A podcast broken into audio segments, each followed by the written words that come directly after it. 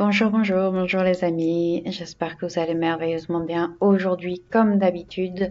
Je pense que je pense que ça va être un, long podcast aujourd'hui. J'ai pas mal de questions et des questions qui m'ont pas mal inspiré aussi. Euh, donc euh, accrochez-vous, euh, prenez un petit un petit café, un petit thé, un, petit un petit thé déiné, décaféiné. S'il est plus de 2 heures de l'après-midi quand vous m'écoutez, s'il vous plaît, je veux que vous dormez bien. Euh, ok, donc on va commencer tout de suite avec la première question qui est qui est euh, qui est, qui est, une, une sacrée une sacrée question. Euh, L'infirmier qui m'a reçu deux fois a placé le nom d'incurie sur un de mes symptômes dépressifs. Saurais-tu donner des conseils spécifiques pour surmonter ce handicap? Alors l'incurie, euh, si jamais vous n'avez jamais entendu ce, mot, c'est une condition qui est caractérisée par euh, une autonégligence très marquée. Euh, donc on ne répond pas à ses propres besoins en termes d'hygiène, de nourriture ou de traitement médicamenteux.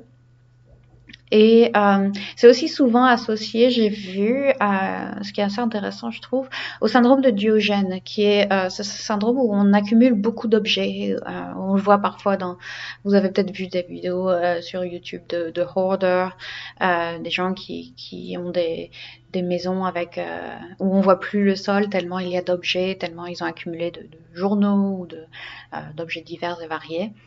bon, il y a des ça existe sur un, sur un spectre, bien sûr. Il y a, plus ou moins d'intensité à, à, ce syndrome. Euh, mais ce qu'on voit en général dans les vidéos YouTube, évidemment, c'est toujours les versions très extrêmes. Euh, c'est pas forcément comme ça. D'ailleurs, fun fact au sujet de, de Diogène, euh, enfin, du syndrome de Diogène, qui est du coup très pas bien nommé euh, parce que ce pauvre Diogène, euh, il, il, vivait avec rien en fait. Donc euh, c'est très bizarre. Je ne sais pas vraiment d'où ça vient ce, ce nom, mais il était, il était plutôt du côté ascète. Donc voilà, je ne sais pas pourquoi ce, le syndrome de Diogène s'appelle comme ça. ça je vais peut-être regarder ça après. Mais donc voilà, l'incurie, c'est en gros ne pas prendre soin de soi, ne pas répondre à ses besoins. Et euh, donc, comme tu le dis très bien euh, dans ta question, c'est parfois un syndrome de la, un, symptôme pardon de la dépression. Et donc, euh, c'est pas du tout dans mon domaine de, de, de compétences de, de, conseiller quoi que ce soit ou de, de traiter ça. Euh, j'ai fait un master de psychologie, euh, mais ça fait, ça commence à remonter maintenant, l'air de rien, ça commence à faire un moment. Euh, et puis je ne suis pas, je suis pas psychologue, donc je travaille pas avec mes clients sous ce filtre-là. Euh, après, euh, cela dit, en restant dans mon domaine, je peux t'aider à guider ta, réflexion et à, travailler avec ça, euh, bien sûr, en, en marge d'un traitement euh, bah, que tu suis déjà avec euh, psychologue et, et infirmier. Euh, et du coup, je, je t'en ai déjà, j'en ai déjà parlé bien sûr en privé à, à, cette personne qui me pose la question, mais je peux vous partager également à, à vous qui écoutez le, le, podcast ce petit exercice que je lui ai proposé. Euh, c'est de se poser avec un, un, papier et crayon, idéalement avec un papier crayon pour pouvoir écrire à la main parce que ça, ça, ça demande plus de euh, plus de, de, de, de réflexion, j'ai envie de dire, mais c'est pas exactement ça. C'est plus que ça demande plus d'élaboration dans la, de la pensée, parce que ça prend plus de temps d'écrire. Euh, mais bon, si, euh, si, si tu n'as plus de crayon, si c'est quelque chose d'un autre temps, tu peux aussi taper à l'ordi, il n'y a, pas, y a pas de souci. Et euh, on met un minuteur sur 5 minutes. Et ça, c'est plus pour euh, le côté de se motiver, se dire, OK, ça ne prendra que 5 minutes. Et puis, euh, et puis je me cale ça euh, parce que parfois ça peut être difficile de se mettre en route pour une tâche comme ça euh, de, de, journaling euh, où on se dit je ne sais pas quand est-ce que ça va s'arrêter. Donc voilà on se dit juste 5 minutes. Ça peut être 3 minutes. D'ailleurs si 5 minutes ça paraît toujours trop long peu, peu importe. Euh, et puis on va répondre à cette question. Qu'est-ce que ça représente pour moi le self-care? Qu'est-ce que c'est prendre soin de soi? Qu'est-ce que ça apporte? Quels en sont les, les, aspects qui sont les plus difficiles pour moi? Et, euh, et puis n'importe quelle autre réflexion que, que ça t'inspire, que cette question, que ce sujet euh, t'inspire. Mais l'idée, c'est de, voilà, de, de, prendre cinq minutes pour réfléchir autour du, du self-care et donc de, de cette incurie qui est, euh, qui est une étiquette. Euh, c'est un peu comme, enfin, c'est tous les, tout le, la discussion autour des, des, des diagnostics euh, psy. Euh, c'est que ça peut aider ça peut aider d'avoir euh, d'avoir cette étiquette, d'avoir ce nom posé sur euh, quelque chose dont on souffre, parce qu'on se dit ok, c'est quelque chose qui existe, c'est pas que dans ma tête, c'est quelque chose sur lequel je peux travailler. Mais euh, ça peut aussi, il y a le, le, revers de la médaille qui est, euh, on peut aussi se dire ah bah voilà j'ai ce problème, je voilà je je, je souffre d'incurie donc forcément euh, c'est pour ça que j'agis comme ça et ça peut un peu renforcer ce, ce comportement euh, aussi. Donc euh, voilà, vous, prendre un moment pour euh, réfléchir là-dessus, pour pour voir ce qui ressort de cette réflexion, de, se dire, OK, qu'est-ce que, ça veut dire pour moi, qu'est-ce que ça représente pour moi le self-care? Et euh, pourquoi c'est si difficile, euh, qu'est-ce que, je crains? Parfois, ça, peut aussi euh, éveiller des, craintes. Voilà. Et, et, puis tu peux bien sûr partager avec moi le fruit de ta réflexion si tu le souhaites, c'est sans obligation, mais c'est surtout pour commencer cette réflexion-là et ne ne plus être juste dans la le l'émotionnel et dans le dans le juste se dire oh, voilà j'ai de l'incurie euh, et on arrête là voilà on s'arrête là on réfléchit pas plus loin. Non moi j'ai envie de continuer à réfléchir là-dessus et, de, et à voir ce qui peut en ressortir et ce, sur quoi on peut travailler ensemble ou dans le cadre de ta thérapie. Voilà donc euh, très très curieuse de voir euh, ce qui va ressortir de ça. Et de, et de savoir si d'autres personnes se retrouvent aussi là-dedans. Si jamais vous écoutez ce, cet épisode et que vous vous dites tiens c'est peut-être ça aussi euh, quelque chose que dont je fais l'expérience, euh, ça peut être ça peut être intéressant pour vous aussi et ça peut être aussi euh, un exercice qui est que je pense qu'on pourrait tous faire d'ailleurs, qui nous serait bien bénéfique à tous. Question suivante. Comment adapter sa, routine yoga au fil des saisons? Alors, j'adore cette question. J'aime beaucoup, beaucoup cette question parce que euh, j'adapte beaucoup, beaucoup ma pratique, euh, non seulement aux saisons de l'année, mais aux saisons de la vie également, et puis aux saisons de la journée également. Donc j'adapte beaucoup ma pratique tout le temps. Euh, et j'ai envie de dire que le principal, c'est de s'écouter. Et c'est toujours, c'est toujours ce que, je rabâche, hein, bien sûr. Euh, il y a certaines personnes qui ont besoin de cette régularité dans la pratique, de faire des pratiques de même intensité tout au long de l'année. Donc, je pense par exemple euh, aux gens qui font du yoga Ashtanga, où on fait la même euh, série de postures dans le même ordre, six jours par semaine, tout au long de l'année. On fait la même chose. Donc, en Ashtanga, il y a, il me semble, quatre ou cinq séries, mais euh, il faut déjà être extrêmement avancé dans sa pratique pour passer en termes de souplesse, hein, pardon. En termes de souplesse, il faut déjà être extrêmement avancé pour passer à la deuxième série. Euh, donc, euh, on peut rester toute sa vie avec juste la première série de postures. Et euh, voilà, on fait la même chose tous les jours avec, euh, bien sûr, pas toujours la même intensité parce qu'il y a des jours où on se sent moins en forme que d'autres, mais c'est toujours un peu la même chose et toujours un peu la même intensité, euh, plus ou moins quoi. Euh, ou bien je pense à euh, au cours de Vinyasa Yoga que je donne tous les jeudis à 18h sur Zoom. J'ai des élèves qui sont là depuis des années, qui suivent ce cours depuis des années, toutes les semaines religieusement. Et, euh, et c'est génial, c'est génial et ça marche pour eux, c'est merveilleux. Et mais je me dis que moi je pourrais pas, moi je, je, je, ne peux pas suivre un cours régulier comme ça parce que je sais pas comment je vais me sentir jeudi prochain à 18h. Je peux pas booker un cours comme ça et c'est pour ça que mes pratiques je les fais que seule en fait et je suis des, des vidéos je, où je, je fais un peu à, à, à, à, à au feeling pardon Euh, mais je, je, ne peux pas booker un cours à l'avance comme ça parce que je ne sais pas si euh, jeudi prochain à 18h, j'aurai pas, euh, je, je me sentirai pas super low, super low en énergie. je, je ne me verrai peut-être pas faire un cours de yoga dynamique comme ça. mais voilà, mais c'est mon ressenti à moi. Et c'est comme ça que je, je fonctionne, mais c'est pas forcément comme ça que vous fonctionnez. C'est clairement pas comme ça que mes élèves de ce cours-là euh, fonctionnent. Et euh, les gens qui font de l'ashtanga, ils s'y retrouvent. J'ai une amie qui, qui en fait. Euh, J'ai plusieurs amis qui en font.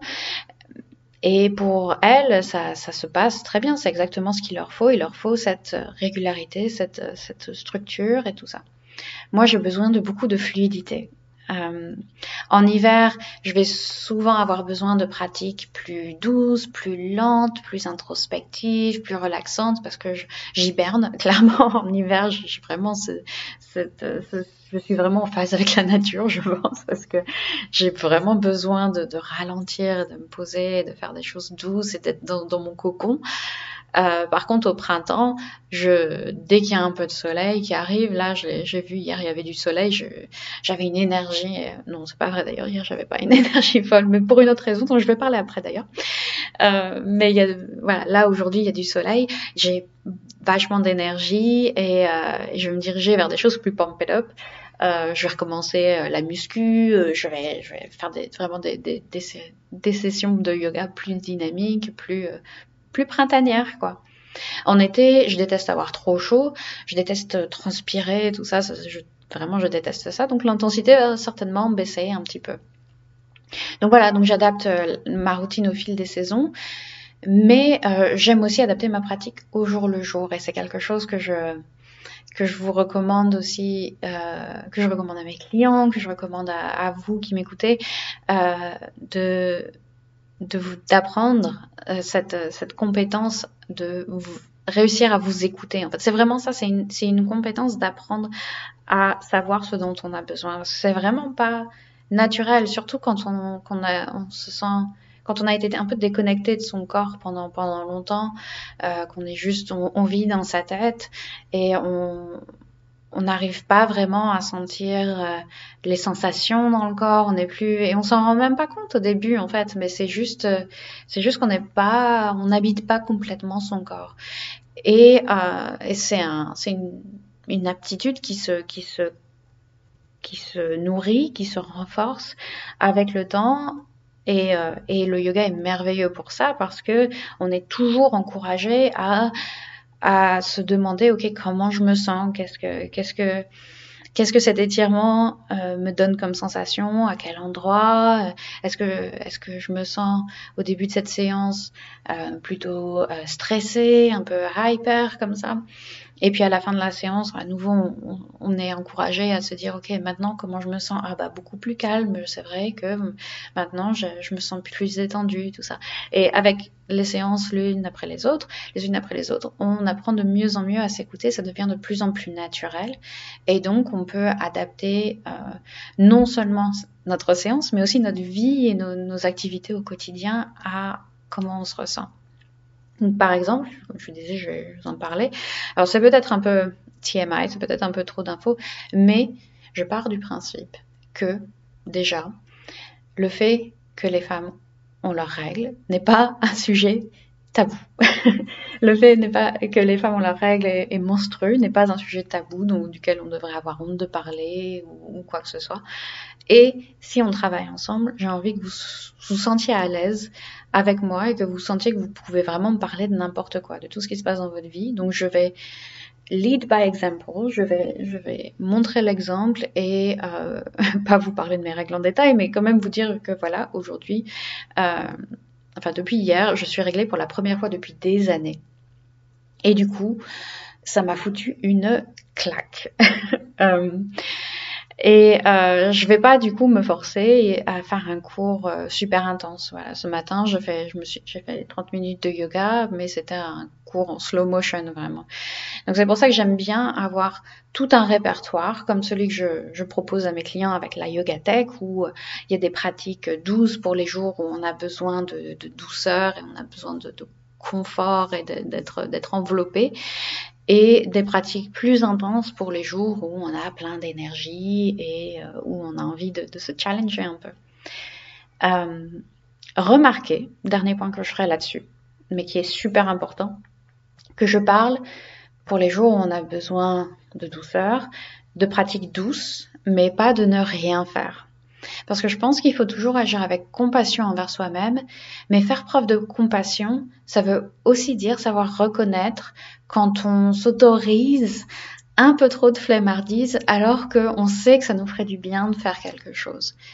Il euh, y, a, y, a, des jours où on a, où juste on est paresseux, euh, parce que euh, ça fait plusieurs jours qu'on n'a rien fait, donc on se sent un peu léthargique, un peu mou, et on se dit oh j'ai pas vraiment envie de, de, me lever du canapé tout ça, mais on sait très bien que ça nous ferait du bien de bouger, que ça nous ferait du bien justement de, de secouer un peu tout ça et que ce manque d'énergie vient de, de, cette inertie dans laquelle on est, on est englué. Euh, après, il y a des jours où euh, si, euh, et, ça m'arrive, hein, je, je dis pas ça encore une fois du haut de ma tour d'ivoire, ça, ça m'arrive aussi très souvent. Il y a des jours après où je vais avoir fait justement euh, deux, trois euh, séances de muscu à la suite, enfin deux trois jours de, de muscu à la suite où j'ai pas bien dormi ou euh, je suis super stressée ou je sais pas quoi. Et, euh, et je, je, sais que mon corps a besoin de repos et euh, ces jours-là. Donc je vais faire quelque chose de doux et euh, ou bien même avoir un jour de repos entier. Mais même quand on fait quand on prend un jour de, de repos peut-être physique je pense que c'est quand même toujours important de prendre un temps pour soi, même si on ne fait rien physiquement, mais de, ça peut être d'être juste en shavasana pendant 10 minutes, ça peut être de faire des exercices de respiration, ça peut être juste de faire de la méditation ou quoi que ce soit, mais de, de prendre un temps pour soi, euh, toujours pour garder l'élan, pour garder ce, ce, ce, momentum et pour, euh, pour se nourrir en fait. Et, et, et pour garder ouais, cette habitude tout simplement et de d'avoir ce temps-là pour soi. Mais encore une fois, donc tout ça, ça vient avec le temps et euh, c'est, mais c'est super important, voilà, de, à mes yeux, d'apprendre à s'écouter et euh, d'adapter sa pratique euh, en réponse, euh, en fonction. Très longue, très très longue réponse ici. J'avais dit que ça allait être long aujourd'hui. Je passe à la question suivante. Je sens que mon chat s'impatiente derrière la porte, vous l'entendez peut-être. Euh, comment éviter de paniquer quand on tombe malade ou qu'on se blesse? J'ai remarqué que lorsque je suis en train de tomber malade ou que je constate une blessure, un mal de dos, mal au cou, etc., une part de moi commence à paniquer et à anticiper les problèmes. C'est cette part qui m'amène à me soigner correctement, donc elle est en un sens très utile, mais aussi parfois anxiogène et contre-productive, car elle est parfois à l'origine de moments drama queen du type Oh mon dieu, c'est parti pour une semaine de crève alors que j'ai X choses à faire, ou bien euh, j'ai mal au dos, ça y est, je vais plus pouvoir faire de yoga pendant des jours, alors que ça ne rend service à personne. Très très bonne question. Très très bonne question. Euh, je pense que c'est déjà bien d'en être consciente, euh, d'être consciente de cette tendance que tu as. Euh, ça te permet de créer du coup ce temps de pause quand ça arrive et de te dire ok, je recommence à catastropher, euh, c'est bon, c'est du calme, du calme. tu vois, de, de, se dire que voilà, je, je sais que j'ai cette tendance là, donc euh, je, je mets un peu de distance avec ça. Ça me rappelle d'ailleurs une de mes citations préférées de, Mark Twain euh, qui dit J'ai eu beaucoup de soucis dans ma vie dont la plupart ne se sont jamais produits. C'est pour dire que c'est euh, une tendance très humaine. Et euh, en y réfléchissant, je, me suis rendu compte que je suis beaucoup plus cool à ce niveau-là qu'il y a quelques années où j'avais exactement la même tendance que toi à à dès que dès que je sens une petite blessure, c'est ah bah ça y est, je vais plus pouvoir faire de yoga pendant voilà, ça va ça va ça ne va jamais s'arrêter. Euh, c'est voilà, j'ai j'ai des cours à donner alors que j'ai mal à l'épaule, ça va juste empirer et qu'est-ce que qu'est-ce qui va qu'est-ce que ça va devenir machin. Bref, à partir vraiment dans dans le drama queen euh, puissance 10. Et, euh, et je me rends compte que j'ai réussi à être vachement plus cool pour ça. Et euh, je me rends compte aussi que, du coup, en fait, le fait de s'inquiéter ou non ne change rien à l'issue du problème. On peut s'inquiéter, on peut paniquer, on peut se dire que notre semaine est gâchée, euh, ou on peut aborder la situation avec calme et patience, et la situation ne changera pas, en fait. Le, le rhume ou la blessure prendra le même temps pour se dissiper. Euh, donc, en gros, on peut, on peut faire ce choix en soi au moment où on fait ce temps de pause de euh, est-ce que je décide de paniquer et de catastropher et de, et de me dire que ma vie est finie ou est-ce que je décide de me dire bon bah c'est comme ça, euh, on va faire avec et, euh, et garder son calme. Alors je sais que ce n'est pas aussi facile que ça. Et je sais que tu en es consciente aussi. Tu dis toi-même que ça ne rend service à personne de, de paniquer. Mais du coup, ce que je peux te proposer quand ça arrive, c'est un petit exercice comme celui dont j'ai parlé plus haut sur le sujet de, de l'incurie. C'est de, cette fois-ci, te poser et de te dire, donc tu peux écrire, tu peux faire aussi un exercice de journaling, ou bien tu peux le dire, le faire dans ta tête, mais c'est toujours bien sûr plus, bah, plus productif de le faire à, l'écrit parce que ça permet d'élaborer ces, idées, de les poser sur papier, d'avoir plus de réflexion. Donc j'encourage à le faire par écrit, mais tu peux aussi, comme dit, le faire euh, juste en, en, réflexion interne. Donc tu te dis, bon, par exemple, on dit que tu as la crève. Ok, j'ai la crève. Et alors? Et alors? Qu'est-ce qui va se passer? Qu'est-ce que je dois faire cette semaine? Qu'est-ce qu'il y a de si important pour moi à faire cette semaine? Tu fais la liste. Si j'ai vraiment la crève, comment est-ce que je vais gérer ça? Qu'est-ce qui peut attendre dans tout ce que j'ai à faire? À qui je peux demander de l'aide? À qui est-ce que je peux déléguer des choses? Qu'est-ce que je peux zapper de ce programme-là pour m'assurer de me donner le temps de repos nécessaire à ma guérison? Puisque de toute façon, la crève, elle est là euh, voilà, on on peut pas faire sans. Donc, qu'est-ce que, comment je peux adapter mon programme? Et du coup, l'idée vraiment ici, ça va être d'aller au bout de ta réflexion. Parce qu'on veut impliquer notre aptitude de, de, raisonnement pour sortir de cette panique pure du système limbique qui nous fait catastropher. Et euh, c'est une technique que j'aime bien euh, parce que si tu l'as fait plusieurs fois, ça deviendra seconde nature en fait. Ça deviendra, tu vas le faire automatiquement dès que dès que la crève va pointer le bout de son nez ou dès que tu sentiras que tu as une petite blessure, un mal au cou ou quoi. Euh, ça va de plus en plus devenir automatique et ça te permettra de lâcher prise je pense, plus rapidement que si je te disais simplement aujourd'hui, non mais vas-y, détends-toi, relax, lâche prise, quoi. Ça, ça, ça n'aide pas, ça n'aide pas parce que, parce que bon, ben, on aimerait bien lâcher prise, mais ça ne, ça ne, ça ne se fait pas aussi facilement. Du coup, euh, c'est, c'est une technique que mon, que, à laquelle j'ai repensé parce que c'est mon, mon psy qui me faisait ça quand je, quand j'avais des, des, des attaques d'anxiété. Il me disait, il me disait 20 000 fois, et alors? En fait. Oh, je m'inquiète parce que parce que ça. Et alors? Et alors, qu'est-ce qui va se passer? Si, si ça si ça ça arrive Qu'est-ce qui va se passer? Qu'est-ce que tu vas faire? Qu'est-ce que... et, vraiment, il me poussait en fait à aller au bout de la réflexion et au final, je me rendais compte que ah bah oui, c'est pas si terrible que ça en fait. c'est pas si grave si ça arrive. Je peux faire ça, je peux faire ci. voilà. Donc ça, ça, nous redonne un peu un sentiment de, contrôle et de réflexion sur la situation sur laquelle on panique. Voilà, j'espère que, ça te sera utile également. Question suivante. Quelle est la meilleure posture pour détendre le nerf sciatique? Alors, euh, euh, ça dépend. Ça, dépend euh, parce que si le nerf sciatique est pincé par une hernie discale, donc au niveau de la colonne vertébrale, ce sera potentiellement plutôt des mouvements de la colonne vertébrale qui vont qui vont faire du, du bien, qui vont qui vont relâcher un peu cette pression, ce pincement sur sur le nerf. Euh, donc des, des flexions, c'est-à-dire se pencher vers l'avant, ou bien des extensions si on s'étire vers l'arrière plutôt, ou bien des torsions si on pivote euh, le, le torse d'un côté ou d'un autre, ou voire même potentiellement des, inclinaisons où on se penche d'un côté ou de l'autre.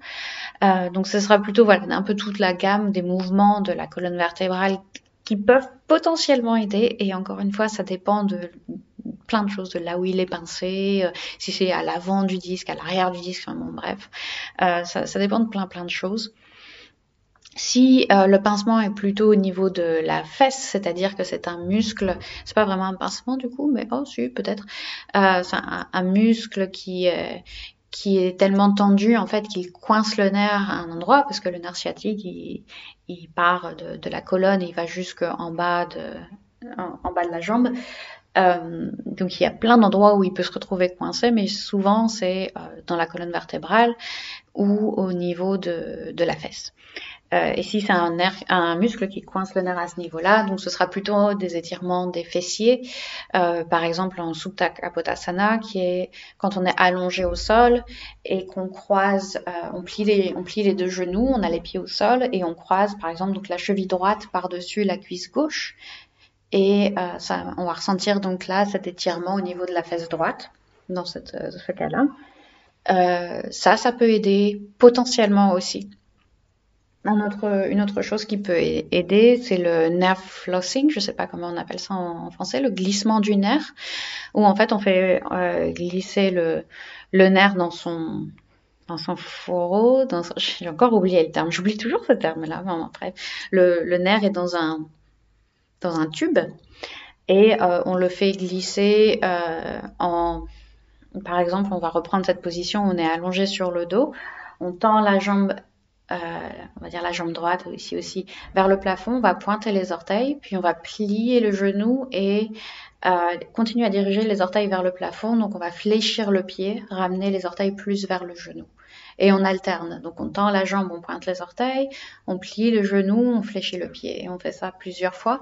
Et l'idée ici, c'est donc de faire glisser le nerf et de, de voir s'il y a des, des, adhésions à un endroit ou s'il s'est retrouvé coincé, on essaye de, de le débloquer un peu ce sont des, enfin voilà, il y a plein de techniques possibles. Euh, faut tester, tester, voir ce qui fait du bien, voir ce qui fait que la douleur empire. Euh, ce qui est sûr, c'est que dans tous les cas, il faut éviter la position statique trop longtemps. Euh, donc il faut bouger. Le, le mouvement, c'est toujours ce qui... En tout cas, euh, j'ai du mal à dire toujours, mais c'est dans 99% des cas ce qui fait du bien, de, de bouger davantage et de ne pas le laisser dans cette, dans cette position de pincement et, et cette, euh, cette immobilité. Ouais. Euh, dernière question, il me semble. C'est ça Ouais, dernière question pour aujourd'hui. On a tous été très affectés par la pandémie. Est-ce que tu commences à voir une évolution chez les gens? Moi, je vais mieux et j'espère que c'est le cas pour les autres aussi. Alors, c'est une question intéressante et pour être honnête, euh, j'ai pas remarqué beaucoup de différences en fait. Euh, il y a plusieurs raisons à ça.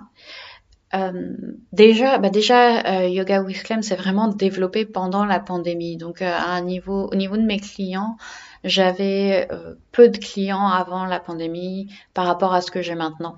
Euh, très peu de clients par rapport à ce que j'ai maintenant. Donc, j'ai rencontré les gens en fait post, enfin pendant ou post pandémie. Donc, c'est, j'ai peut-être pas connu les gens comme ils étaient avant. Euh, après, je crois que j'ai aussi eu de la chance de pas avoir été trop touchée par la pandémie dans le sens où j'ai personne de mon entourage proche qui a une version très rude du Covid. Et euh, dans le sens aussi où bah, j'ai toujours un peu honte de dire ça mais moi je l'ai bien vécu la pandémie. Euh, Déjà parce que bah parce que je suis très casanière, je suis très introvertie, donc euh, j'ai pas vraiment souffert d'être euh, de devoir rester chez moi et de pas pouvoir sortir trop. Euh, et ça m'a donné beaucoup de temps aussi pour donc développer Yoga with Clem, comme je disais, et, euh, et vraiment passer du temps sur, euh, sur ce qui me passionnait et moins de temps dans les transports, aller au bureau, etc. Donc, j'ai j'ai eu ce, ce, privilège extrême d'avoir bien vécu la pandémie. Et je pense qu'aussi aussi que dans, dans mes clients, j'attire aussi peut-être beaucoup d'introvertis comme moi. Donc ça joue peut-être aussi dans, dans le, fait que euh, je vois pas beaucoup de différence dans ma clientèle. Euh, après, il y a aussi le fait que en Allemagne, on n'a pas eu de confinement comme en France. On pouvait toujours sortir sans autorisation. Et, on a eu un, un, un vague confinement euh, où on nous disait oui, s'il vous plaît, euh, sortez pas trop, quoi. Mais, euh, bon, les gens faisaient un peu comme ils voulaient. Euh, et je sais que la personne qui pose, qui pose cette question était en France, à Paris d'autant plus, euh, au moment de la pandémie. donc ça devait être une autre chanson. C'est clair. Euh, j'ai plutôt l'impression en fait que les effets à long terme, outre outre Covid long bien sûr, seront surtout sur les enfants, les ados, les jeunes adultes. Euh, parce que quand je pense à, à, mes neveux par exemple qui n'ont pas pu aller en cours pendant des mois, je me dis que si ça m'était arrivé au lycée et à la fac, à un moment si charnière du développement de la sociabilisation, euh, ça aurait sans doute bouleversé ma vie. Alors que là, bah, je, l'ai plutôt vécu comme quelque chose de, bah, positif, même si, même si j'étais, au début de la pandémie, j'étais terrifiée, euh, j'étais très très anxieuse et euh, quand je voyais les, chiffres qui augmentaient et qu'on savait pas ce qui allait se passer, mais ensuite j'ai réussi à, la tourner de, façon plus positive. Euh, voilà. Donc euh, je, je, je, reconnais que je suis euh, très privilégiée, mais c'est vrai que même dans, enfin, dans, mes, dans mes clients, je vois pas de, d'impact, en tout cas visible directement par rapport à par rapport à la pandémie en fait. Euh, je pense à quelques clients que j'ai qui sont plutôt introvertis, bah ils continuaient en fait vraiment à, à sortir, à voir des gens. Mais encore une fois, c'est parce qu'on était aussi en Allemagne et que c'était c'était ça se faisait différemment quoi par rapport à la France. Il y a peut-être ça aussi. La France a particulièrement bien géré cette pandémie. voilà, sans sarcasme aucun. Euh, ok, Très bien, j'ai plus de questions pour aujourd'hui. N'hésitez pas à m'en envoyer, continuez, continuez. Euh, et euh, je vous souhaite une excellente journée. Je vous invite à me contacter si vous voulez euh, de, de l'aide, si vous voulez qu'on travaille ensemble, si vous voulez euh, que je vous guide à, sur euh, quelques situations que ce soit. Euh, je vous souhaite une excellente journée. Je vous remercie pour votre attention et je vous dis à très bientôt.